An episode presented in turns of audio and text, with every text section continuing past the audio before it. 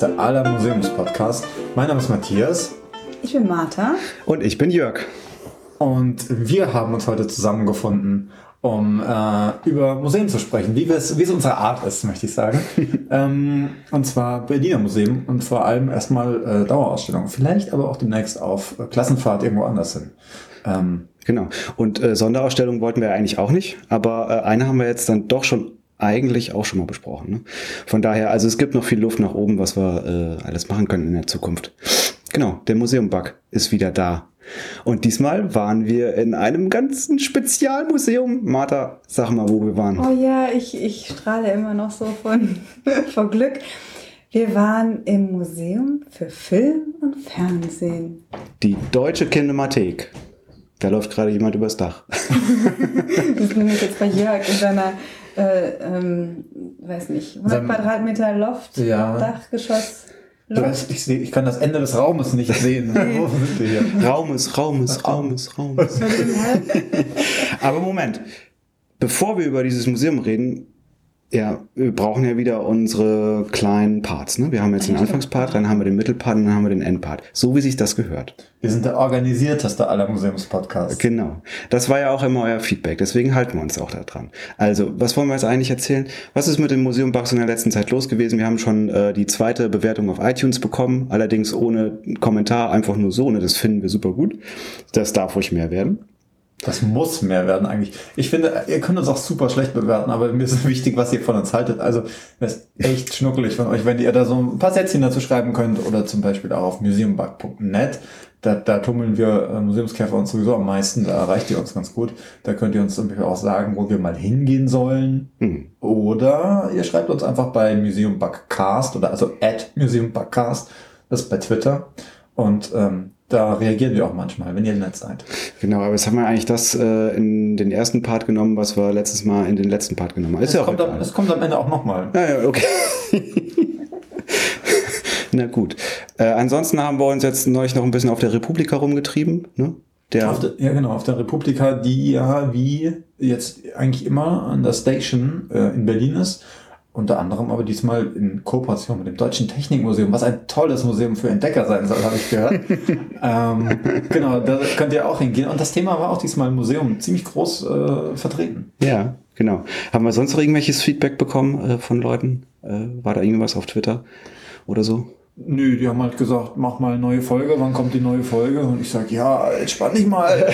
ich habe hab noch andere Dinge zu tun. nee, und aber davon abgesehen, nee, ich glaube, wir sind, ich glaube, sehr positiv aufgenommen worden. Oder vielleicht auch ein Dankeschön an ähm, wie heißt das? Wie heißt das Ding? Kultur, Kultur im Web? Nee, wie heißt das Ding? Ja, Kultur im Web. Ja, Die- der ja, Newsletter. Der, der, genau, der, ähm, der einzige Newsletter, der es wert, das äh, abonniert zu werden. In dem stehen wir nämlich auch drin. Genau, ein kleiner Applaus für Kultur im Web. ja. Newsletter. Sehr schön. Ähm, Aber jetzt das Allerwichtigste. Hier stehen schöne Gläser mit schönen, ich hoffe, schönen Sachen drin. Und die Gläser kleben auch nur so ein kleines bisschen. Und ich bin, ich bin Ich finde, sie sehen sehr gefährlich aus. Also ihr müsst euch vorstellen, so äh, Sektschalen, grün, grünes Glas. Das sieht aus, als würden wir Absinth trinken, aber das ist nur das, das Glas. Und dann ähm, mit einem Zuckerrand und einem weißen Ball, Eisball da drin. Ja. sehen, ist, was aber eigentlich ist es. Gin Fizz. Achso, okay. Genau. Also, Also, ähm, nochmal, ne? genau. Ah, anstoßen wie in den 70ern. Oh Gott, so halb über dem Mikro, das ist echt gefährlich. Klock. Komm her, Martha. Cheers. Ich Ja. übernehme keine Verantwortung für die Mischung. Ich übernehme keine Verantwortung für alles, was jetzt die nächsten 50 Minuten passiert. Hm, ist aber lecker. Ah, ganz gut, ne? Ja. Ich, ich schmecke den Gin gar nicht so. Können jetzt direkt noch ein zweites Glas schon trinken. Ja. Ja, gut. Äh, hätten wir den ersten Teil, ähm, haben wir eigentlich jetzt durch, Ja, ne? oder? Ja, kann man eigentlich sagen. Ja. ja. Wo, wo sind wir denn überhaupt Wir sind gewesen? stehen geblieben, bei, wo wir überhaupt waren, nämlich im Museum für Film und Fernsehen. Die Deutsche Kinemathek oder das hat mehrere Namen irgendwie, dieses, ähm, diese Location. Genau, Deutsche, Deutsche Kinemathek ist, glaube ich, der Haupttitel und dann gefolgt von Museum für Film und Fernsehen, richtig? Ja, also so steht es auf dem Flyer drauf. Gut, wir haben ja auch wieder alle Flyer eingesammelt. Der Wir gehen eigentlich immer nur Flyer einsammeln. Im Vergleich, im Vergleich ähm, zum Museum der Dinge ist äh, die Deutsche Kinemathek auch überraschend einfach zu finden, denn man folgt einfach den Touri-Horden, die äh, ins Sony Center gehen und dann guckt man, wo sie nicht hingehen und da ist dann, und da ist dann die Deutsche Zuerst folgt man denen, die ins Sony Center gehen und dann folgt man denen, die ins Legoland gehen und dazwischen biegt man ab und geht in die Da, dazwischen 50 Meter noch weiter rechts abbiegen, über den Friedhof an der Blutbuche vorbei und dann seid ihr da. Genau. Genau. Und wie gesagt, das ist, ein, ist irgendwie im Sony Center untergebracht, direkt neben dem Cinestar Kino und man fährt auch gefühlt mit dem Aufzug immer so halb durchs Kino. Cinemax, oder? Nee, das Cinemax ist auf der anderen Seite, mein Freund. Echt? Direkt hinterm IMAX befindet sich das Kino. Na Äh, also und auch die Deutsche Kinemathek. Genau, und äh, da drüber ist noch ähm, das, äh, die deutsche, ja, wie heißt noch, die Filmschule. DFFB, Deutsche Filmschule. Film und Fernsehen Berlin. und Fernsehen. Naja, jedenfalls die Filmschule. genau. Die ist da noch drüber. Und die haben auch, ich glaube, die kooperieren auch immer ganz gut mit dem äh, Museum. Genau. Und was äh, uns ja als erstes aufgefallen ist, man muss ziemlich viel mit dem Aufzug fahren. Ne? Ja, also so ein Glasaufzug. Wenn euch das äh, irgendwie, also wenn euch das ein bisschen unheimlich ist, dann müsst ihr halt sehr viel Treppen steigen. Aber Treppenhäuser habe ich gar nicht gesehen. Doch, die sind nebendran. Ah, okay. Nee, Man fährt quasi durchs Treppenhaus so halb. Ja. Also links Ja, und rechts sind die Treppen. Das ist Und das ist sehr schnell, der Aufzug. Oh, der ist super schnell. ja, Man hat so ein bisschen so den Bauch, der zieht sich immer so ein bisschen zusammen. Ist eigentlich wie so in, so- in so einer Zentrifuge zu sitzen, kann man sich das vorstellen. Genau, der wird in der Raumfahrt auch, äh, in der Forschung wird er genutzt. Also Alexander Gerst muss regelmäßig hoch und runter fahren in der Deutschen Kinemathek. Ja, genau. Und da sind wir in die Dauerausstellung gegangen. Wie heißt äh, Gab es da eigentlich einen Namen? Nee, es war Ständige Ausstellung. Ständ, ständige Ausstellung. Die Ausstellung. Die Ausstellung. So hieß der Katalog. Die ständige. Ah ja, der Katalog ist ja. Die Ausstellung. Was aber auch nicht so ein richtig, aber da können wir auch später vielleicht nochmal drauf zu sprechen kommen. Ja, das ist auf jeden Fall eine Dauerausstellung. Genau. So. Und was ist jetzt eigentlich nochmal die Deutsche Kinemathek eigentlich genau? Also es ist ja von Anfang an noch nicht so ein, ähm, ein Museum gewesen, sondern erstmal irgendwie ein Verein, wie das bei vielen Museen ist, der sich in Berlin gegründet hat in den 60ern. Und aber mit schon äh, ne, dem Augenmerk darauf, dass da mal irgendwie eine Ausstellung draus werden soll. Und irgendwann ist da eine Ausstellung draus geworden. Woher weiß er das schon wieder alles? Habe ich mir bei Wikipedia durchgelesen. Wenn ihr mehr wissen wollt, geht auf Wikipedia. genau. Und eigentlich ist es ja auch ähm, ein ganz großes Ding dabei, ist ja nicht nur die Ausstellung, sondern auch ein Archiv. Also Film, also die haben so von verschiedenen Galionsfiguren des deutschen Films da ähm, Archivmaterial aufgenommen. Das ist so der Grundstock gewesen, glaube ich. Und dann wo, haben sie da irgendwie so eine Ausstellung rumgestrickt. also Aber vielleicht, kannst du, vielleicht kannst du mir da weiterhelfen, da du ja der große Experte für die Sammlungsgeschichte Extrem, der Deutschen extrem, Kinemathek, äh, international gefragter Experte so ja, auch bist. ja. Mhm. Ähm, Hobby-Experte. ich habe ich hab das Gefühl, oder ich habe meine, meine gehört zu haben, dass äh, die Räumlichkeiten, in denen die jetzt drin sind, da im Sony Center, die waren, glaube ich, gar nicht ursprünglich dafür gedacht, dass da auch ein Museum einzieht. Und ich glaube, das merkt man auch so ein bisschen an der Wegeführung da drin. Ne? Ja. Ja, kann sein. nee, ich weiß nicht. Ja, ja, das doch, das kann sein. Ich finde, die Wegeführung ist ja. Wollen wir schon auf die Wegeführung und auf die Ausstellung zu sprechen kommen? Ja, oder? Hm, kann man machen, weil es ist gar nicht so einfach. Also man kommt irgendwie rein im Erdgeschoss und dann Da muss man erstmal ins zweite Untergeschoss, weil man muss man da erstmal seine Sachen einschließen. Ja, erstmal geht man ins EG. Also du kaufst erstmal dein Ticket. Ja. Da sitzen auch sehr nette Leute und die sagen einem dann, dass man in den Keller muss. Mhm. Und dann fährt man runter, schließt dann Zeug ein und dann fährt man wieder hoch ins Dritte? Nee, zweite? dritte, nee, dritte, dritte, Dritte, und dann, dann merkt man, dass man aufs Klo muss und dann muss man wieder ins Untergeschoss. Also Genau. ins zweite Untergeschoss. Aber es sitzen Genau. überall sehr nette Leute, die einem sagen, wohin man zu fahren hat. Genau. Und während man äh, runterfährt ins ähm, äh, in den Keller, um auf Toilette zu gehen, unterhält sich Matthias derweil mit der netten Frau am Eingang. Richtig. Ja. Genau. Und Da habt ihr so ein bisschen geplauscht, ne? Ja, so ein bisschen, ne, man kennt sich. Haben ein bisschen gequatscht. Das war sehr nett. Ich habe erfahren, dass ähm, natürlich auch viele Touristen da sind und aber auch viele Leute, die so, so im Zweijahresrhythmus da mal kommen. Die dann auch mal fragen und sagen echt? sowas wie, Ähm, habt ihr zum Beispiel hier, äh, wie, wie heißt die, wie heißt die eine Frau, deren Klamotten da rumhängen? Marlene Dietrich. Marlene- So, Mann, wir sind hier der Filmexperte spricht. Also, äh, Wie soll das so weitergehen? Ja, Ja. Das ist ja gut, dass ich einen Filmpodcast habe. Ne? mit Frau Marlene Dietrich. Also sind die Klamotten von Greta Garbo, nee, also äh, Marlene Dietrich, genau. Und ähm, die werden auch immer mal gewechselt, weil die haben ja irgendwie, was hat, was hat, der, was hat der Mann da in, in dem Schuppen gesagt? Irgendwie ein paar 90 Prozent des Nachlasses von ihr haben die irgendwie. Und ähm, die werden immer mal gewechselt. Und dann fragen die Leute auch, sind da jetzt neue Kleider da? Und die, ja, oh, dann kommen wir noch mal vorbei. Okay. Was ich ja interessant fand, war, ähm, die hat ja da auch unter anderem die Aufgabe gehabt, die ähm, Besucher zu zählen. Dann habe ich sie gefragt, äh, wie viele Besucher denn schon da waren und dann wollte sie mir das nicht sagen. Ne? Meint, das wäre ein Geheimnis. Aber sie meinte, das äh, Museum könnte nicht klagen. Gut, das können wir einfach mal so Gegen wen auch? Ja. genau. Und ja, dann geht man in die Ausstellung rein. Oh, dann geht man in die Ausstellung, dann kriegt man erstmal so voll den Flash, finde ich. Ja. Also das, das, die Inszenierung von dem Eingang dieser Dauerausstellung ist so schön. Ich war so richtig in so, was habe ich gesagt? Ekstatische Ekstase. In diesem Spiegelsaal, meinst ja, du, ne? so, man geht in so, einen, in so einen Raum, der ist so geschwungen und überall sind Spiegel und dann sind so drei Riesenbildschirme. Drei oder vier? Drei, ne? Ja, toll. Mhm. in diesem geschwungenen Weg zwischen den Spiegeln sind drei riesen Bildschirme, wo nur ganz, ganz schnell hintereinander ähm, Filmausschnitte sind von Großaufnahmen. So schnell war das gar nicht hintereinander. Naja, immer nur so drei Sekunden oder so. Ja, ein bisschen länger schon.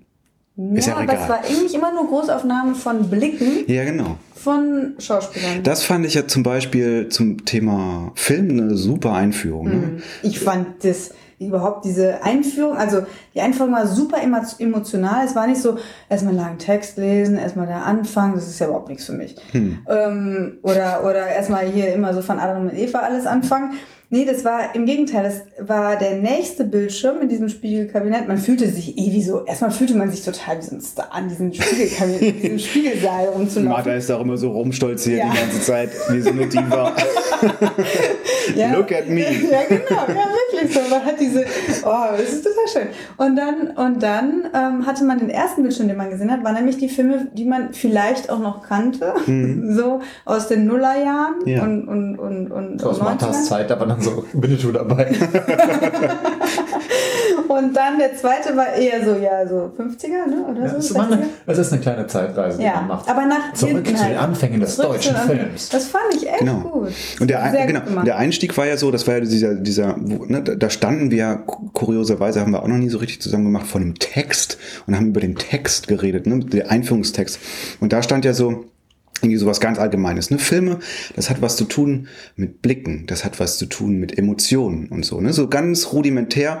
Und dann hat man halt das, was irgendwie auf dem Text stand, dann auch irgendwie in diesen Projektionen, von denen du gerade sprachst, Martha, irgendwie auch wiedergefunden. Also erstmal nur so, jetzt gar nicht irgendwie so analytisch da irgendwie ranzugehen, sondern irgendwie erstmal nur so zu, zu schauen, wie die, laut, wie die Leute auf der Mattscheibe schauen, ne? wie sie ihre Blicke werfen. und, es, es war äh, super poetisch, es war super emotional, es war genau das, was ich vom Kino und vom, also was ich von Film erwarte. So Ja. Mein Herz ansprechen. Ja. Mich, Ja. also mich hat das bisschen, also ich fand das, diesen Saal auch ziemlich cool, so Top-Spiegelsaal, da kann Versailles einpacken. Aber ähm, davon abgesehen, also dieser, dieser Einführungstext, der auch in so einer super cineastischen Schrift irgendwie da war, hat mich ein bisschen abgeschreckt. Mir war das, äh, sie- die Sirenen sind sofort angegangen bei mir. ähm, also das war, ich hab diese, dieser Text war mir zu, zu lyrisch, zu getragen, zu ah, Kino. Das hat was mit Kino erzählt Geschichten und so. Das war mir alles irgendwie zu, äh, das war mir zu viel. Nee, aber ich muss Okay. sagen, die Texte, also wir sind ja jetzt schon sehr, sehr genau, ja, aber generell, das zog sich durch, dass die Texte der einzelnen Ebenen, also die, die, sagen wir mal, die, die ober, übergeordneten Ja. Texte, dass die, ich lese ja sonst keine Texte, ihr kennt mich ja. ja. Und Du kannst eigentlich gar nicht lesen. Nee, aber diese Texte habe ich mir durchgelesen. Ah. Weil das war knapp, das war gut gesetzt, das, also es war optisch so, dass man es von einem auf einen Blick überblicken konnte, Mhm. aha, okay, ich muss jetzt hier nicht sterben, um diesen Text zu lesen.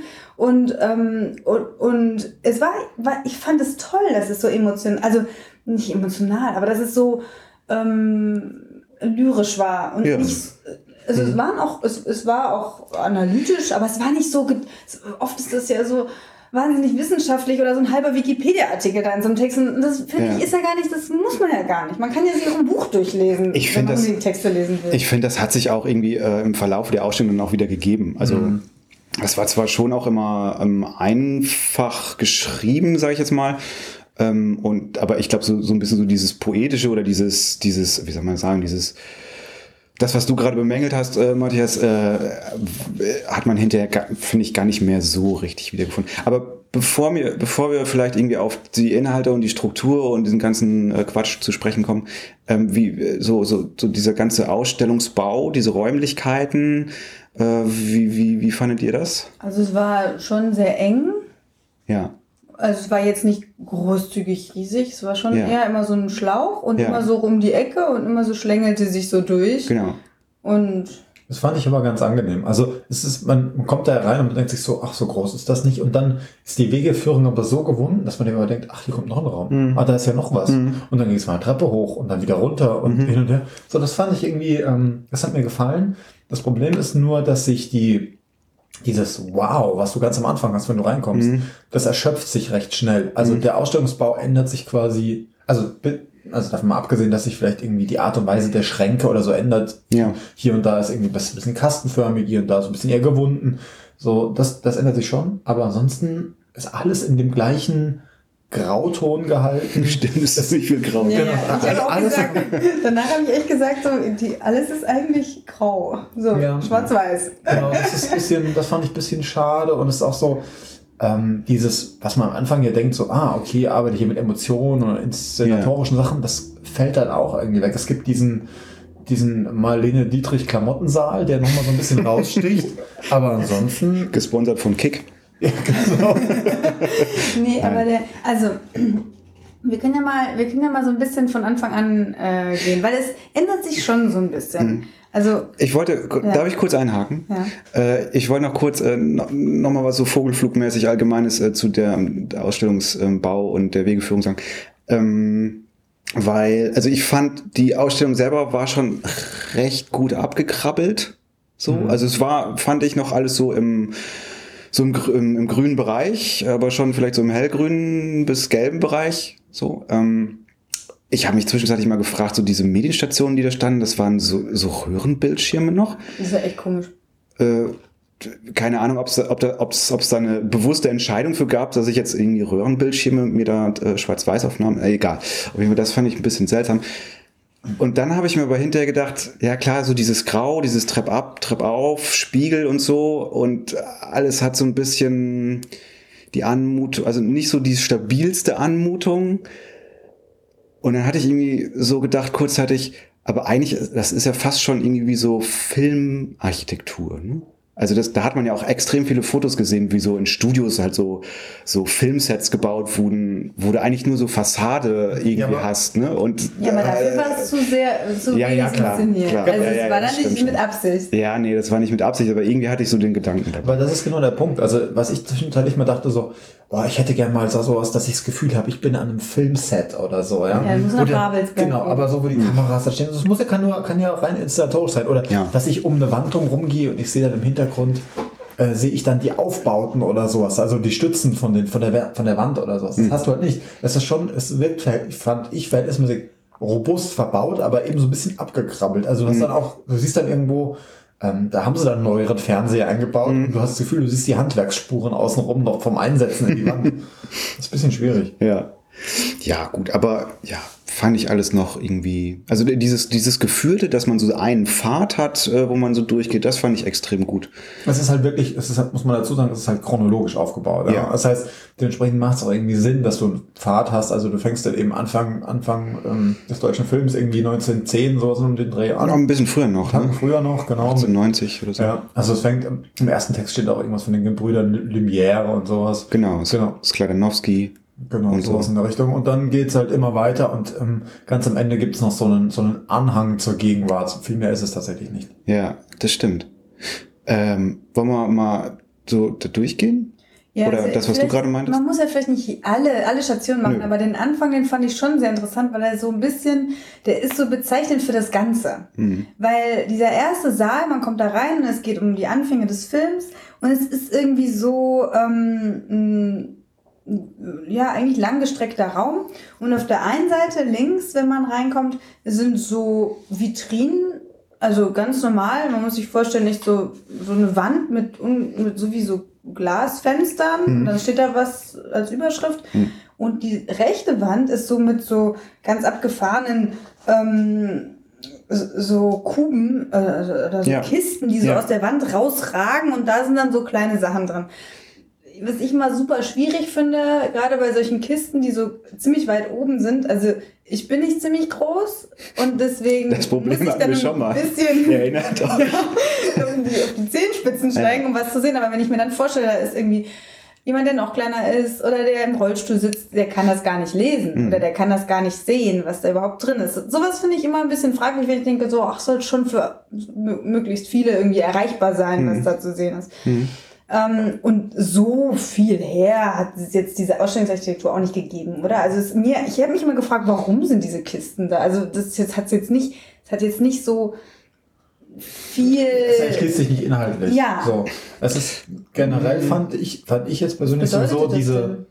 Hm? Nee, also Ich fand diese, die Vitrineninstallation generell verhältnismäßig konservativ. Also man hat zwischendrin immer mal so Versuche, eben, es gibt so eine Vitrine, die ist rund im Raum oder sowas, Mhm. wo man drum rumlaufen kann. Oder mal irgendwie so eine Ecke, wo man reinläuft oder so. Das gibt's schon, aber so ganz generell hat man oft einfach eine Wand halt, und die, die Wand ist halt vorne Glas Mhm. und dann liegen halt die Sachen hinten dran, viel Flachware auch. Ja. Ja, das ja, stimmt. genau, ja. Aber also, ähm, also vielleicht nochmal kurz zu dieser Aufteilung. Ne? Man hat so diese klassische Aufteilung Frühzeit des Films, 20er Jahre, äh, Nationalsozialismus, dann hat man so ein bisschen Exilfilmerei, äh, äh, dann Nachkriegszeit und so Jetztzeit. So, das ist so im Groben irgendwie diese zeitliche Aufteilung. Ne? Und die, äh, diese Teile der Ausstellung, die haben ja schon auch unterschiedliche Ausstellungsstyles, sage ich jetzt mal. Ne? Das, was du jetzt gerade meintest mit diesen, mit diesen Guckkästen, die so aus der Wand rauskommen, die halt so auch nicht so wirklich barrierefrei sind und so, ist so eine, die eine Sache, aber ich fand schon, dass irgendwie in, ähm, in speziellen äh, Themengebieten oder Gebieten der Ausstellung äh, der Ausstellungsbau schon auch irgendwie immer so ar- architektonische Sachen aus der jeweiligen Zeit versuchte aufzunehmen. ja? Ja, doch, irgendwie schon so, keine Ahnung, dieser, dieser Marlene Dietrich Spiegelsaal zum ja, Beispiel, der war so, Spiegel. ja, aber das war schon so irgendwie, weiß ich nicht. Aber Das war schon irgendwie so 20er Jahre, so eine luxuriöse Angelegenheit. Ich, was ich, was ich, was ich mich gefragt habe, auf, wo ich nicht so richtig auf den, auf den Trichter gekommen bin, war in, in, in dem Part, wo es um den Nationalsozialismus ging. Das war ja eigentlich nur ein riesig großer Raum hoher Raum auch und dann waren äh, waren sozusagen da so Stahlplatten ja dran Ja. mit so ganz vielen ähm, Schubladen, die man irgendwie rauszieht. Das war so ganz hermetisch. Man konnte eigentlich immer nur, wenn man da was sehen wollte, muss man eigentlich immer die Schubladen raus. Das habe ich auch nicht verstanden, weil Ja, komischerweise waren genau die Filme, ich habe dann gedacht, okay, Nationalsozialismus. Hermetischer Raum, Ja. Schubladen muss man rausziehen. Ja. Aha, dann sind das also die Filme, die die Nazis verboten haben. War es aber gar nicht. Es war ja Hitler, Junge Quecks und sowas, also Filme, die jetzt unter äh, sozusagen im. Vorbehalt, Ja. unter Vorbehalt nur und unter pädagogischer Anleitung gezeigt werden. Und das fand ich komisch, weil warum äh, wenn man den Nationalsozialismus betrachtet, äh, versteckt man diese Filme, die eigentlich als Propagandafilme galten, heißt es, ich darf sie jetzt nicht sehen und dann mache ich sie eigentlich noch viel interessanter. Also alles, was ich verstecke in der Ausstellung, mache ich ja super interessant. Alle Kinder wollen ja immer alle Schubladen rausziehen. Ich meine, ganz von abgesehen, dass das Filmmuseum jetzt, jetzt nicht so wahnsinnig eine äh, ein- Interaktiv. Kinderinteraktiv und äh, Kinderausstellung ist, weil man muss ja sehr viel Vorwissen im Grunde auch schon haben, finde ich, was Ja. so Geschichte, Film und, und sowas zu Ja. tun hat. Es ist eher so, ich habe mich die ganze Zeit gefragt, ist es eher so eine Fangeschichte? Also, wenn, wenn ich was. Eine Fangeschichte? Ja, eine, ja, so eine. Wie meinst du das? Naja, so.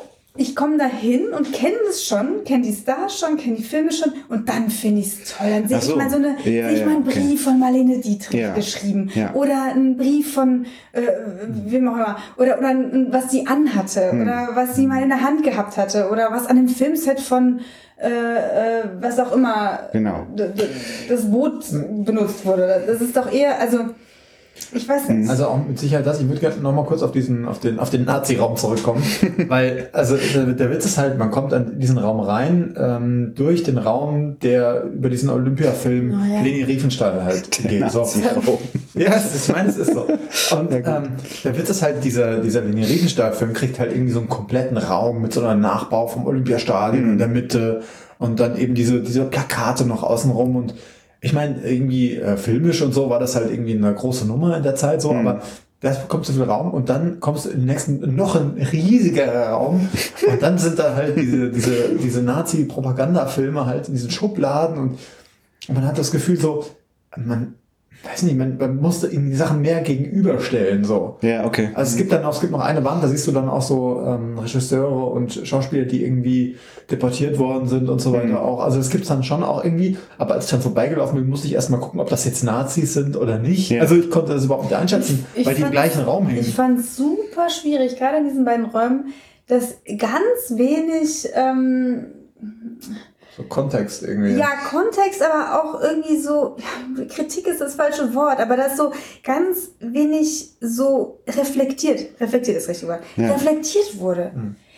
Klar war das toll, was Leni Riefenstahl da gemacht hat, filmisch, ja, filmhistorisch, was sie, was sie gemacht hat. Aber dann schon in einem Text zum Beispiel eigentlich nur was, wie toll die Körper da dargestellt worden sind und so weiter. Aber dass das alles so ein nationalsozialistischer Körperkult war und zu der Propaganda der Nationalsozialisten beigetragen hat, das spielt überhaupt gar keine Rolle. Also dass das praktisch Leute äh, äh, begeistert hat, einfach nur äh, und dadurch auch zu Nationalsozialismus geführt hat, spielt gar keine Rolle. Also ein bisschen Kritik, ein bisschen Reflexion, das hätte mir, also gerade bei diesem Thema, und das ist, also, ich weiß nicht. Vor allem, weil halt auch dieser, dieser ganze, Witz ist halt, du hast halt, das, also die Ja. komplette Ausstellung ist halt irgendwie in diesem Grau gehalten und das ändert sich halt auch in diesem Nazi-Raum halt irgendwie nicht. Das heißt, du hast halt das Gefühl, das steht alles so auf einer Ebene. Aber, Das ja, aber es ist ein anderes Material, es ist dieses, dieses äh, metallische. Deutscher es, es, ist, es ist ja quasi.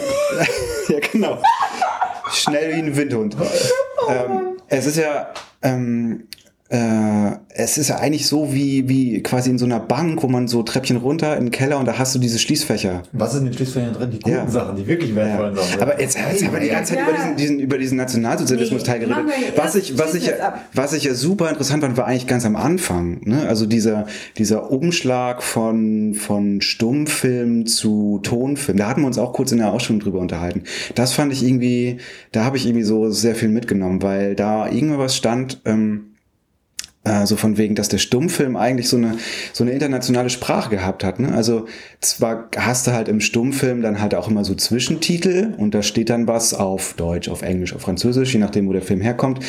Aber die Filme waren damals einfach auch so irgendwie gemacht, dass, dass man eigentlich die auch ohne diese Zwischentitel lesen musste. Ne? So dass es irgendwie, das, also das ist jetzt auch nur meine These, ich bin ja auch nur Hobby-Filmwissenschaftler, aber dass äh, quasi ein Franzose auch einfach ganz normal sich einen deutschen, also einen deutschen Stummfilm irgendwie anschauen konnte und überhaupt verstehen konnte. Und das, das ging dann so, quasi wie so, so der Turmbau zu Babel war dann auf einmal so das Erscheinen des Tonfilms. ne?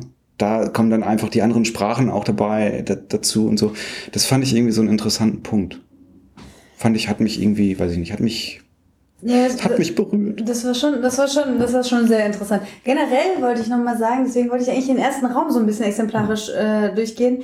Ähm, haben wir noch gar nicht gesagt, was da überhaupt alles zu sehen ist. Und es ist ein Konglomerat aus ähm, Filmtechnik, was ich sehr interessant finde. Also Aber wenig. Wenig, ganz wenig und ganz äh, also rudimentär, sag ich jetzt mal. Hm.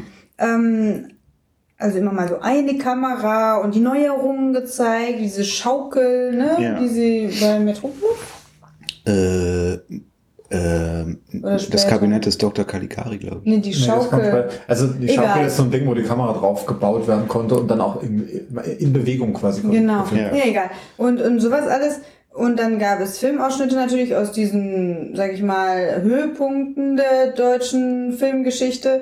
Und dann gab es unglaublich viele, auch Fotos, ähm, Dokumente, also sowas wie Briefe, Mhm. Telegramme, ähm, Fanpost, ähm, Genau. Aber Film, Drehbücher und sowas alles. Also ich meine, ich frage mich immer, also es gibt die deutsche Filmgeschichte.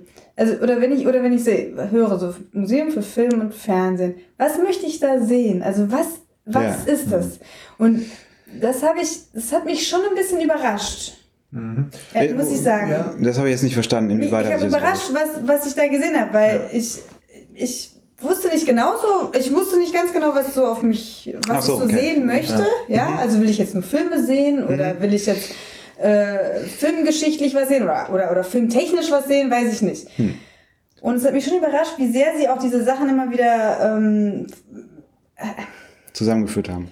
Ja, aber sie haben das nicht zusammengeführt, sie haben es einfach auf einen Fleck präsentiert. Also Ja. sie haben die Filmtechnik, diese, diese, was sie alles aufgezählt haben, Ja. haben sie einfach in eine Vitrine getan. Und Ja. ich musste mir selber sozusagen mein, mein Bild dazu puzzeln. Hm. Ja. Ich Oder? Find, ja, also generell, ich finde auch, ich fand die Objektauswahl auch überraschend. Also ich meine, ähm, du hast das vorhin schon angesprochen, die haben halt dieses riesen, riesen Filmarchiv. Und ich glaube, die leisten auch eine ziemlich gute Arbeit darin, die alle zu digitalisieren. Da sind die Ja. super hinterher und das ist super wichtig, weil diese ganzen Filme sich einfach zersetzen und so. Das ist ziemlich cool. Ähm, davon abgesehen hast du halt einfach, du hast sehr viele äh, so Stills, so, so Filmausschnitte, so Filmbilder, ja, Bilder aus Filmen, die irgendwo liegen. Das fand ich irgendwie, fand ich ein bisschen doof, weil irgendwie Film ist so ein Bewegtmedium, das, deswegen fand ich das schade. Ja. Und gleichzeitig hast du halt, du hast viel äh, Flachware im Sinn von Texten, also irgendwelche Drehbücher, Briefe, Ja. äh, irgendwelche Reiseunterlagen auch von den Leuten, so, das ganz viel. Und dann halt auch noch hier und da Fotos, Autogrammkarten, sowas. Aber was ich, wo ich dachte so, okay, da werden die bestimmt super viel haben, so Requisiten aus den Filmen, einfach, oder Gab's ja auch. ja, aber fand ich sehr, sehr wenig. Und gerade aus der Anfangszeit, wo ich dachte so, aber so auch äh, Metropolis und sowas. Ja, da steht dann halt irgendwie diese Eva-Roboter, äh, Frau, äh, Androiden, was Ding, was auch immer, steht irgendwie äh, so rum auf so einem so einem Dings, ganz cool inszeniert, fand ich ganz nett. Aber irgendwie dann so überhaupt nichts mehr dazu. Und ich meine, also die, die teilen sich sowieso auf innerhalb dieser, dieser Ausstellung. Einmal geht's um Personen, Ja. Regisseure, Schauspieler und dann um einzelne Filme. Ja. Und, aber ich finde irgendwie, gerade, dass man, also bei Schauspielern, wenn es um die Person geht, kann ich es irgendwie nachvollziehen, dass man sagt, okay, wir stellen halt hier Briefe, Fotos, Autogrammkarten, was auch immer aus. Aber bei den Filmen hätte ich mir gerne einfach so mehr Requisiten gewünscht. Hm, so, okay. weil, weil das finde ich mir so beeindruckend, weil ich denke so, oh, wie haben die das bei den Filmen damals gemacht? Hm. So am Anfang der Filmgeschichte, wie haben die die Sachen gebaut und dann, dann hat man da so wenig. Ich weiß nicht, vielleicht ist doch nichts Ja, erhalten. Ja, das Blick stimmt. hinter die Kulissen, das finde ich auch super spannend. Das fand ich auch als Kind am spannendsten. Und das hast du ja nicht, deswegen finde ich das ein ausgesprochenes Erwachsenenmuseum. Weil Ja. du hast unglaublich wenig, ähm, wie soll ich das sagen? Ähm, Inter nicht Interaktivität ist blöd, aber du hast überhaupt keinen Anhaltspunkt. äh, wa- Was, hei was heißt dieser Film Metropolis? Ja, also Hm. wa was, was war da, wie kann ich das erleben? Es ist wenig zum Erleben. Für Kinder meinst du jetzt? Ja, oder auch für Menschen, die irgendwie eher mit mehreren Sinnen was brauchen. Ja, also ja, ja. es war sehr ja, das stimmt. viel so Super zum klassisch, super konservativ. Hat Super konservativ. Ma Matthias ja schon Ja. gesagt. Ähm, Wobei ich bei, bei dieser Flachware und ähm, bei diesem, ja genau, das wollte ich auch noch sagen, also irgendwann wird's halt irgendwie sehr personenlastig. Ne? Also das finde ich auch, also ähm, wo du jetzt gerade sagst, dir fehlten da irgendwie Requisiten. Ich fand halt ähm, sehr auffällig, dass es dann hinter einfach sehr um Regisseur XY, Schauspielerin XY und deren Korrespondenz und, und so weiter ging. Ne? Wobei das auch wieder auch, um, auch wieder was hatte, fand ich, weil wenn man sich da mal so ein bisschen so reinbegeben hat und dann irgendwie, weiß ich nicht, dann hast du irgendwie so einen kurzen Brief von Ernest Hemingway an Marlene Dietrich und dann schreibt er so, my favorite crowd. Ja, und so, ne? Und ist so, so, so einen kleinen voyeuristischen Blick. Man kann irgendwie jemanden, der so ein Star gewesen ist, halt so ein bisschen so in die Korrespondenz gucken. Das fand ich irgendwie ganz lustig auch zum Ja. Teil. Aber ja. Ja, aber vielleicht mal im Vergleich dazu, es fällt mir gerade so ein, ich habe mir gar nicht drüber nachgedacht vorher. Ich war ja, war das letztes Jahr, ich glaube letztes Jahr, ich war auch bei der Harry Potter Exhibition. So. Ähm, was halt eine verdammte Gelddruckmaschine einfach ist, ja. Also das, das Ding tourt irgendwie um die Welt und ich nehme an, das sind auch keine Originalrequisiten, die die da haben, sondern halt nachgemachte Sachen, die aussehen wie in den Harry Potter Filmen. Und ähm, die erzählen dir halt überhaupt nichts darüber, wie die Filme gemacht worden sind. Die erzählen dir nichts über die Schauspieler, das wollen die auch gar nicht. Sondern die wollen halt, dass du verdammt nochmal eintauchst in diese Harry Potter Welt. Du hast das Gefühl, du bist in fucking Hogwarts, ja. Ja, so. ja. Ähm, und das ist halt cool. Das war, also, das hat mich total mitgenommen. Ich bin da rein und dann lief diese Harry Potter Musik und dann sind da Leute in so Metal dann rumgehüpft und so und erst, alle waren komplett drin. Ja, die waren total abgetaucht da drin. Und dann hast, bist du da rumgelaufen. Das klingt total gruselig, Matthias. Nein, das war so schön. Und dann guckst du dir da diese ganzen Sachen an, die in den Filmen aufkommen, vorkommen. Also die Klamotten sind dabei, die Bücher. Und du denkst dir so, ah, so sah das aus. Weil du kannst das hier bei so Filmen oft Und du bist immer die ganze Zeit mit so einem Zauberstab durch die Gegend gelaufen, ganz nervös. Ich, ja, ich bin so super verrückt danach. Auf jeden Fall, das Coole ist halt wirklich, du kannst dir, also man kann sich, finde ich, als Normalmensch nicht vorstellen, was für ein Aufwand gerade bei diesen Hollywood- Hollywood-Produktionen getrieben worden ist, dass die Sachen, also du, dann liegt da ein Buch und das Buch ist halt auf jeder Seite irgendwie beschrieben mit Sachen, die Sinn machen, einfach nur weil es irgendwo im Film auf einem Tisch liegt. Ja. So. Und das ist so dieses, das ist halt dieser, dieser Mythos Film irgendwie. Ja. Das ist ja das, was die Leute fasziniert. Und dieses, das, genau das hast du nicht, finde ich. Wo hast du nicht Ja, in dieser Ausstellung? in ja, der- doch, das- das, das, das habe ich euch doch auch gesagt. Ich hatte doch als Kind oder als Jugendliche einen Film, äh, ein Filmbuch, also so einen wirklich einen großen Wälzer, wo äh, drin stand, wie wurde ähm, Star Wars gedreht, wie wurden diese ganzen Sachen, wie sahen die Kulissen aus, äh, wie sahen die Puppen aus, wie macht man den Trick und so. Und ich habe das verschlungen und ich fand das toll und ich habe mich richtig so einge ja, eingesaugt. Und das ist ja auch das, ein Film ist ja was, du, du fühlst dich, Film hat super viel mit Emotionen zu tun. Das, was ich hatte in diesem Spiegelsaal am Anfang, dieses äh, tolle Gefühl, hatte ich dann dann überhaupt nicht mehr. Dachte Okay. ich, ja, ich kann überhaupt nicht eintauchen in die Filmwelt. Am, da diesem, vielleicht noch so, als ich vor den Ja. Klamotten von Marlene Dietrich stand, da dachte ich gemerkt, dass du da drin warst. Das überrascht mich jetzt total. äh, Doch, als ich vor den Klamotten stand, habe ich gedacht, boah, das ist schon toll, sowas zu haben. Aber das war wieder was, was, was irgendwie, ähm, das hatte der an, da, da ist die- von dem dran. Das ist, ja, doch, das hat mich dann wieder so, Das ist die Unterpunkte von Marlene Dietrich. das hat mich dann wieder so irgendwie eher eingesogen. Aber, und ich fand es auch nett, den Brief von Erich Kästner. Ja, aber okay, aber das kann ich nachvollziehen. Das ist, okay, ich meine, das ist oft bemüht, äh, der Begriff die Aura des Objekts, Ja. irgendwie das Besondere. Und das ist genau das. Also du kommst, in dem Moment kommst du nicht näher an die Person irgendwie ran. Das Problem, das, das Problem bei Flachware oder auch eben bei diesen Fotos ist halt irgendwie, und denkst du, okay, das kann ich halt reproduzieren, wie ich lustig bin. Aber genau diese Sachen, wo du weißt, das hat die angehabt. Verrückt. Und ich meine, auch ein Brief, den sie geschrieben hat, ist auch verrückt, aber ähm, Also ich weiß nicht, Eh, keine Ahnung. Also ich habe ja auch letztes Mal schon, glaube ich, äh, wenn ich mich recht erinnere, gesagt, dass ich auch so Textilobjekte immer auch ziemlich toll finde, weil ich mir immer vorstelle, dass die jemand angehabt hat und dann hat sie jetzt in dem Fall auch noch Marlene Dietrich angehabt. Aber irgendwie war da zum Beispiel der Zauber bei mir total verpufft, weil dieser Marlene Dietrich-Teil von dieser Ausstellung, also, also äh, mal ehrlich, der ist ja wohl mal echt total lang und ja, total aber wenn es den überbordend. nicht gäbe, dann gäbe es halt ein Museum. Gäbe Ja, nee, finde ich überhaupt nicht. Äh, das wird irgendwie aufgeteilt in die Vorzeit des Films, die großen 20er Jahre und dann kommt halt so der mega Marlene Dietrich Block und dann halt noch so ein bisschen Nachkriegszeit und so. Ich hab das- und ich das hab- fand ich irgendwie echt zu viel. Ich habe dir das vorher schon gesagt. Der deutsche Film ist auch mit Marlene Dietrich gestorben. Das ist einfach so. Ja, nee, weil, weil wir haben ja vorher gesagt, was, wenn du an einen deutschen Film denkst, an wen, was, was denkst du da? Ja, total viel an, was weiß ich, Lola Rent, Goodbye Lenin, äh, klar, auch natürlich auch irgendwie die ganzen 20er Jahre Sachen und so. Da war gar nichts zu. nee, das ist auch. Eigentlich der deutsche Film geht so. Das ist irgendwie hier M So, Moment. Also, will- willkommen in der Matthias erklärt den deutschen Genau, Filmecke. Jetzt äh, in, in 30 Sekunden. Also, und Also der deutsche Und Film, bitte. Der deutsche Film, das wisst ihr alles, könnt ihr bei Wikipedia nachlesen, besteht aus vier Filmen. Das fängt mit an mit hier Dr. Caligaris äh, Kabinett, dann kommt irgendwie noch Metropolis, dann kommt M und dann kommt Fuck you Goethe. So, mehr, mehr gibt's nicht. Und jeder, der was anderes behauptet, lügt. das war unter Oh, 30 man. Sekunden. So, nee, aber es ist wirklich so. Also wenn man durch diese Ausstellung geht, dann, also ne, du hast schon gesagt, es kommt diese, diese Vorzeit, dann kommt dies, dann kommt das, dann kommt irgendwie Fritz Lang und so. Ja. Und dann kommt Marlene Die- Dietrich, Marlene Dietrich und überraschenderweise nochmal ein Raum zu Marlene Dietrich. Und dann kommt irgendwie, da kommt der Shop, gefühlt. Aber ja, also es gibt halt, es gibt noch so eine kleine, so eine kleine eine Enklave, möchte ich fast sagen. Ja, so, das ist der, der Blindarm der Ausstellung. Da geht es um die, um die Gegenwart und da ist dann sowas wie Lola Rent auch mit dabei und hier, äh, was war das hier, der wilde Mann? Nee, was ist das? Toni Erdmann. Toni Erdmann, das ganz am Ende.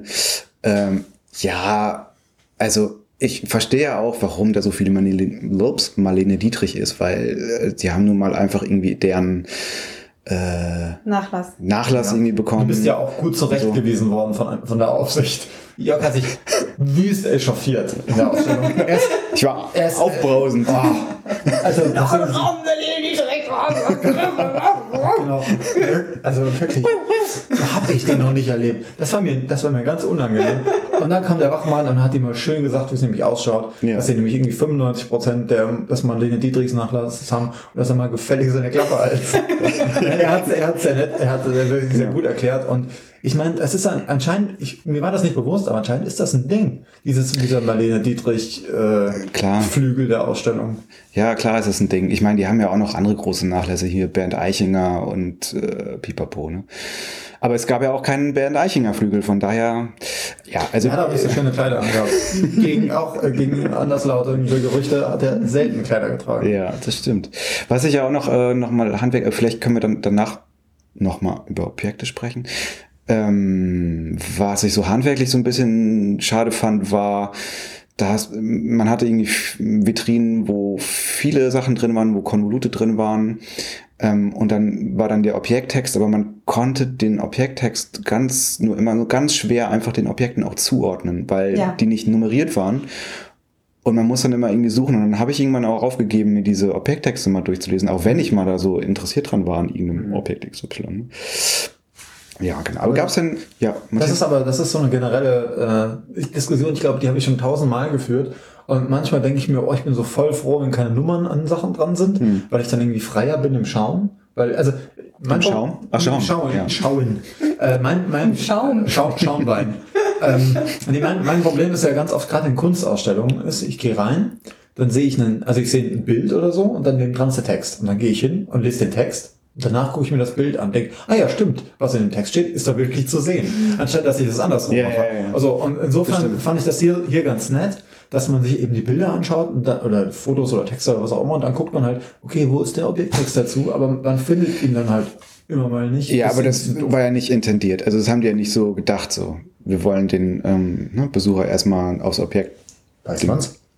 Äh, ja, ich weiß das. Also, Also ich möchte zu, zu weiß nicht, ob es unser Lieblingsobjekt ist, aber ich möchte zu einem Objekt noch was sagen. Es war nämlich eine ganz, ganz schöne kleine Karte, die wir auch hatte, auch eine eigene kleine Vitrine. Und ähm, da war eine Frau drauf. War das Marlene Dietrich? Ich glaube, das war sogar mal Das war sogar Dietrich, Marlene Dietrich. Und die halt war so leicht bekleidet, also man sah vor allem ihre langen Beine. Und ähm, dann war auf der Karte statt des Rockes waren so schöne, leichte Federn so dran. Also sowieso Straußenfederenden, ich ja. ja? so Trommeln irgendwie so ein bisschen. Ja, es war schon Federn. Ah, ja. Ja. Und das Ganze hieß Pustekarte. Oder? Auf Ja. Englisch? Ja, da war eine Postkarte. Lola. Ah, hieß es auf Englisch? Ja, stimmt. Irgendwas ganz Lola Lustiges. Lola Card oder sowas. Ja, irgendwie Lola. Ich glaube irgendwie Lola Lola Doch, Card. nee, Naughty. Irgendwas Naughty Naughty. Lola Card. Naughty Lola Card. Irgendwie sowas. Ja, Und, googelt das. Ja, Pustekarte. Ähm, wenn man nämlich da pustete, ich weiß aber nicht, ob das so ist, aber so haben wir es uns vorgestellt, dass dann diese schönen Federn hoch. Da konnte man der Marlene den Rock hochpusten. Ja. Was ein tolles Hands-on gewesen wäre. Ja, wir, wir hätten es so gerne gepustet, obwohl das natürlich auch sehr Breath sexistisch on. ist. Es ist aber auch sehr ex- sexistisch. Man hätte ja, man hätte. Man hätte daneben auch noch einen Mann. Und da stand auch, dass es ein Requisit gewesen ist. Ja, es sei ein Requisit gewesen. Ja. Also in irgendeinem Film wurde die Karte wohl gepustet. Man Ja. weiß es nicht. Das war ein schönes Objekt. Ich erinnere mich auch noch an, was ich auch ganz schön fand, ähm, doberweise nicht mehr an das Motiv, doberweise. Ne, äh, Frühzeit des Films, diese Gebrüder Skladanowski in Berlin, glaube ich, die haben ja nicht äh, sofort irgendwie mit Film und äh, Projektion angefangen, sondern hatten zuerst, haben auch so Daumenkinos entwickelt. Ja, aber da hätte ich mir ein Daumenkino auch gewünscht. Genau, und da war so Das ein, so ein mini kleines Daumenkino irgendwie drauf. Und das fand ich irgendwie auch total süß. Aber man- das war doch kein Daumenkino, was man benutzen konnte. oder? Doch, natürlich, klar. Das war wie so eine... Ja, Nein, aber in nicht der Ausstellung. Nein, nein, nein. Was konnte man in der Ausstellung denn schon benutzen, wirklich? Ja, das Nix. fand ich ja schade. Ja, ja, klar, klar. Ja, Oder dass man sich auch mal so wie, wie Marlene Dietrich schminkt oder sowas. Ach, ich weiß nicht. Ich, mir Ja, Das ist mal jetzt von der Marlene Dietrich wegkommen. Es ist, denkt ja jeder, das wäre nur ein Marlene, Marlene Dietrich Museum. Ist es Aber ja gar nicht. können wir, können wir, so ganz generell, was mir so ein bisschen auch, also was mir jetzt im Nachhinein auch auffällt, ist, Hm. also ich meine, es geht irgendwie um Film, Film und Fernsehen. So. Wo war das Fernsehen? Fernsehen war Das das. Fernsehen ist irgendwie äh, nicht so, kommt nicht so vor. Ja. Und aber auch ähm, das, das Erlebnisfilm kommt nicht vor. Das sag ich doch. Was meinst du damit? Dieses Erlebnis, ähm, Im Kino wie, wie 20er Jahre, wie, sitzt, wie sieht so ein Kino, Kino eigentlich aus? Ach Wer so. geht da hin? Was sind das für Leute? Ja. Was kostet das? Ist es genauso wie heute? Genau, weil Wann, es gab verdammt nochmal gab es Popcorn im Kino. Ja. Nee, Und warum gibt es das immer noch? Das ist voll laut. Ja, das so. stimmt, Das ist nicht gut. Und das hat mir so, also es geht um Film und Fernsehen und anscheinend nicht um Kino und Couch. Mhm. So. Das äh, fand ich überraschend. Überraschend fehlend. Naja, vor allem, wenn du überlegst, du hast ja nebenan, hast du ja Kino und IMAX und dies und das. Ja. Also irgendwie da so eine Verbindung hätte ich mir irgendwie gewünscht. Ja, das stimmt. ja, ja. Ja, eigentlich schon. Weil es hat ganz viel damit zu tun, auch wie, das, wie der Film aufgenommen wurde. Also zum Beispiel diese frühen Stummfilme, die ja auch koloriert waren, Mhm. ist auch ganz wichtig. Ähm, das war wie so ein Opernbesuch. Also die Leute hatten Mhm. eigentlich äh, richtig so ein ähm, Booklet wie in einer Oper. Mhm. Und das war auch so aufwendig. Und das ist gar nicht so rausgekommen, fand ich. Mhm. Also dieses wahnsinnig dieses sich schick machen, um ins Kino zu gehen und sowas, was bedeutet Film eigentlich für die Gesellschaft? Das ist eben immer das. Ja. Schöne an solchen Ausstellungen eigentlich. Ja.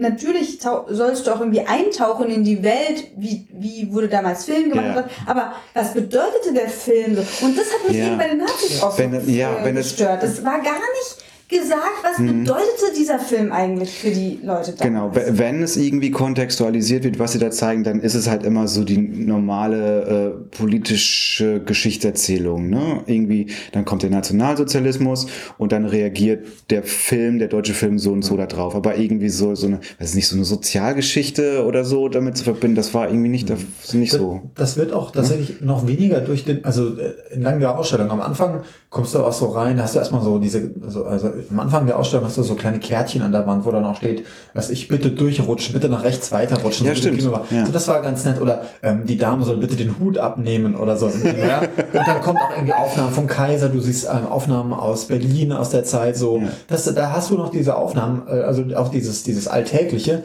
das fällt dann irgendwie, das, das fällt dann später irgendwie weg, das ist dann nicht, nicht mehr da. Und wie gesagt, dieses, dieses Erlebnis, Kino, ich meine, äh, wir kennen alle, glaube ich, diese Geschichte von, von diesem, von dieser ähm, Aufnahme mit dem Zug, die irgendwann mal im Kino gezeigt worden ist, ganz, ganz früh, wo so ein Zug auf die, aufs Kinopublikum zugefahren ist in diesem Ja. Film und die alle wohl schreiend rausgerannt sind aus dem Kino. Das ist ja so eine Geschichte. So, das ist so dieses, was, was bedeutet das für die Leute, wenn das auf einmal so aussieht? Oder was, was äh, hat das geändert, dass Filme plötzlich in Farbe waren oder sowas? Ja, ja. So, ich meine, es wird auch über dieses Kolorieren gesprochen, es wird Mhm. auch über Kameras gesprochen, die es nur ganz wenige gab, die Farben wiedergeben konnten und so. Das ist alles ganz interessant, aber wie sich das auf die Sehgewohnheiten ausgewirkt hat, ist nicht irgendwie bedeutend. Ja, ich weiß nicht, vielleicht liegt es auch einfach daran, dass die Ausstellung auch schon ein bisschen alt ist, so, ne? Ja, Also, ja.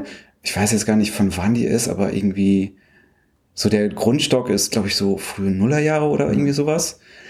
Und dann hatte Matthias ja von, schon von gesprochen, von dem Appendix, von dem Blinddarm-Fortsatz, wo es dann irgendwie um den äh, neueren deutschen Film geht. Also so alles, was nach sozusagen 1990 passiert ist. Aber das davor ist ja so, weiß ich nicht, das ist halt so klassisch irgendwie erzählt und nimmt vielleicht irgendwie so Interessen, die man heute so daran hat und an, an so eine Thematik wie Film stellt, gar nicht so auf. Also von daher müsste man da vielleicht einfach auch die Ausstellung noch mal ein bisschen umarbeiten. Ja. Mir fällt grad, ich denke halt gerade drüber nach, was, was so fehlt auch und ähm, Wir sind jetzt schon sehr negativ. ja, ich ne? weiß nicht, Ja, aber das, ist jetzt voll auch blöd, weil eigentlich fand ich die Ausstellung Nee, voll gut. wir hatten alle irgendwie Spaß, aber es ist so, das Problem ist, ähm, diese Ausstellung ist einfach auch sehr verbaut. Das heißt, die ist da drin und da kannst du nicht viel ändern. Es, weil es ist so ein, ein Durchgang und die ist einfach, ist einfach sehr, sehr statisch, glaube ich. Damit du da möglichst viele Leute auch so durchkriegst. Und das ist halt, das funktioniert. Aber zum Beispiel, ich dachte dann gerade so, was ist eigentlich mit Filmmusik? Gab es da irgendwie was zu? Ja. Dann dachte ich, Ja. was ist mit Special Effects? Was ist mit, Mhm. was ich, Stuntman? Ja, so, so, lauter so Zeug. Ja. Und da dachte ich mir, ah, stimmt, ja, vielleicht haben die, ich kenne die Geschichte deren Sonderausstellung nicht. Vielleicht machen die zu allem eine Die machen extrem viele so. Sonderausstellungen. Und das muss man ihnen natürlich zugute halten, dass man sagt, okay, ihr habt einen guten Grundstock, äh, wenn du mit einer Klasse, mit einer Gruppe, was auch immer da hingehst und du willst eine Einführung in deutschen Film, kommst du da wirklich gut durch. So. Ja. Aber sobald du irgendwie mal an der Oberfläche kratzt und sagst, Ja. was, wie, wie war das eigentlich genau, weiß ich nicht, dann musst du vielleicht ähm, diesen, äh, Ja. diesen, diesen Katalog kaufen. Und es ist halt auch, es ist halt tatsächlich auch einfach deutscher Film. Ne? Ist klar, ist die deutsche Kinematik und so weiter und so fort. Ähm, Wenn es dann irgendwie internationale Bezüge gibt, dann sind die internationalen Bezüge eigentlich Hollywood. Darauf kann man es eigentlich runterbrechen. Ne? Ähm, was ja auch klar ist, irgendwie die große Filmmaschine und so. Aber gerade, ich weiß nicht, ähm, was, das, was, was dieses Ende der Ausstellung anbelangt, ich meine, der, der Filmmarkt, äh, die Filmkultur hat sich heute einfach irgendwie so, so, so dermaßen differenziert. Ne? Also was ist zum Beispiel, Entschuldigung, was ist zum Beispiel, also was man zum Beispiel überhaupt nicht findet, ist ja das, was die Filmbranche Branche momentan total äh, äh, ähm, beeinflusst, ne? nämlich diese ganzen Streaming-Angebote. Wie reagieren irgendwie klassische Filmproduktionen irgendwie auf so eine neue Konkurrenz und so, das, was ja irgendwie total besprochen wird überall, aber es findet in der Ausstellung dann am Ende halt auch nicht statt. Ja, auch das, das Thema irgendwie Einwanderung zum Beispiel. Ja? Ja. Was, was kommt von außen noch rein, was, was den Film irgendwie beeinflusst? Ähm, ich finde ein äh, ganz klassisches, also oder ein gutes Beispiel dafür, wie diese Ausstellung funktioniert, ist tatsächlich das, was ganz am Ende der Ausstellung kommt. Und zwar hängt da ist da eine Wand und da steht dann die erfolgreichsten deutschen Filme, wahrscheinlich, Ja. wahrscheinlich, wir nehmen an, nach, nach, nach Kino verkaufen Ti- Ja. Von 1970 oder was oder noch früher. Genau, und die bis, Filmposter dann bis dazu. heute so um nach Ost und West aufgeklärt, auch was ganz lustig ist und dann halt irgendwann äh, vielleicht im BRD ganz äh, lustig zu sehen. Aber das ist so, ah, okay, danach ordnet, orientiert ihr euch irgendwie nach berühmten und bekannten und erfolgreichen Filmen. Und das ist dann wieder richtig desillusioniert, was das Mhm. angeht, äh, was denn für erfolgreiche Filme waren. Ja? Also es waren ja eigentlich, Ja. also was war denn Die erfolgreich? Die, Supernasen. letzten, ja, die, die, nee, die, sagen wir mal nur die letzten zehn Jahre. Ja? Fuck you, Goethe. Fuck you Goethe, fuck you Eins Goethe, bis fuck 13. you Goethe. Ja, alles Ja. mit Der Elise bewegte Mann, äh, Bibi Blocksberg, Vicky, also das sind ja nicht die besten Deutschen oder die, die, die, die, ich weiß nicht, Koryphäen der Das deutschen würde ich so nicht sagen. Aber Nein, also ich war das- so, ich war ja. Hm. so schockiert. Ich war wirklich schockiert. Also über dieses, dieses letzte, ihr müsst euch vorstellen, so mh, wie so ein großes Plakat, also hinterleuchtet und dann hat man ähm, die besten, ich weiß nicht, wie sie das gezählt haben, wahrscheinlich wirklich die ein Kinokarten. Ja, wahrscheinlich. Das ist in normal. die Einspieler. ein erfolgreichsten deutschen Filme und du denkst dir, oh, ist das, es ist schlimm. Ja. Ja, aber ich meine auch Ah, so, was heißt schlimm? Also, ja, gut, rennen halt Leute rein. Ja. Gut, Ja. ich kann das auch nachvollziehen. Ich meine, einen Großteil davon haben wir auch gesehen. das war ja übrigens, das war ja übrigens die Fortsetzung. Die gleiche Wand gab es ja noch ähm, sozusagen als mal chronologisch in der Ausstellung noch in den 70ern war und da hat es dann sowas wie Schulmädchenreport und, und Winnetou und, und Zeugs, ne? Ja, das ist, das ist schon okay, aber auch so, so Fragen dann auch, ähm, was ist mit Indie-Kino heute? Was, Ja. hat das, was hat das für Auswirkungen, dass plötzlich jeder irgendwie eine ganz gute Kamera in der Tasche hat oder so, ja? Ja. So, das sind so äh, Fragen. Das findet nicht statt. Nee, das geht, aber es geht auch nicht. Also Ja. wo soll das sein? Ja. Das geht nur in einer Sonderausstellung. Ja. Und ähm, das muss man ja anrechnen, das machen die. Ich glaube, jetzt haben sie irgendwas zum italienischen Film oder so, das habe ich Ja, gesehen. ja. Also da, pass da passieren Sachen. Ähm, man, also das Schöne ist, wir, haben- wir haben schon gesagt, man hat einen Rundgang und es ist ein, es ist ein ziemlich straighter Weg durch diese Ausstellung durch und man kommt am Ende raus und hat das Gefühl, man hat irgendwie, man hat wirklich eine gute Chronolo- Chronologie gehabt. Ja.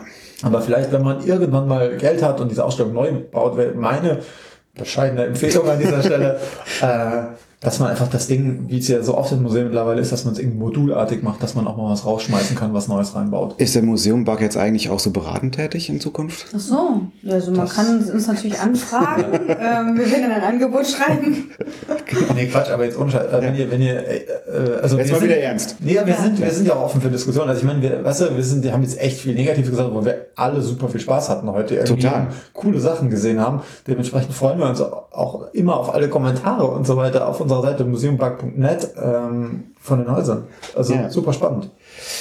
Äh, Oder wenn ihr selber totaler Fan von der deutschen Kinemathek seid und sagt, das stimmt doch alles gar nicht, was ihr sagt, das ist ja so und so, dann sind wir natürlich auch total gespannt auf eure Meinung. Aber es soll jetzt nicht so ein Ende, sind wir schon am Ende schon ein bisschen, ne?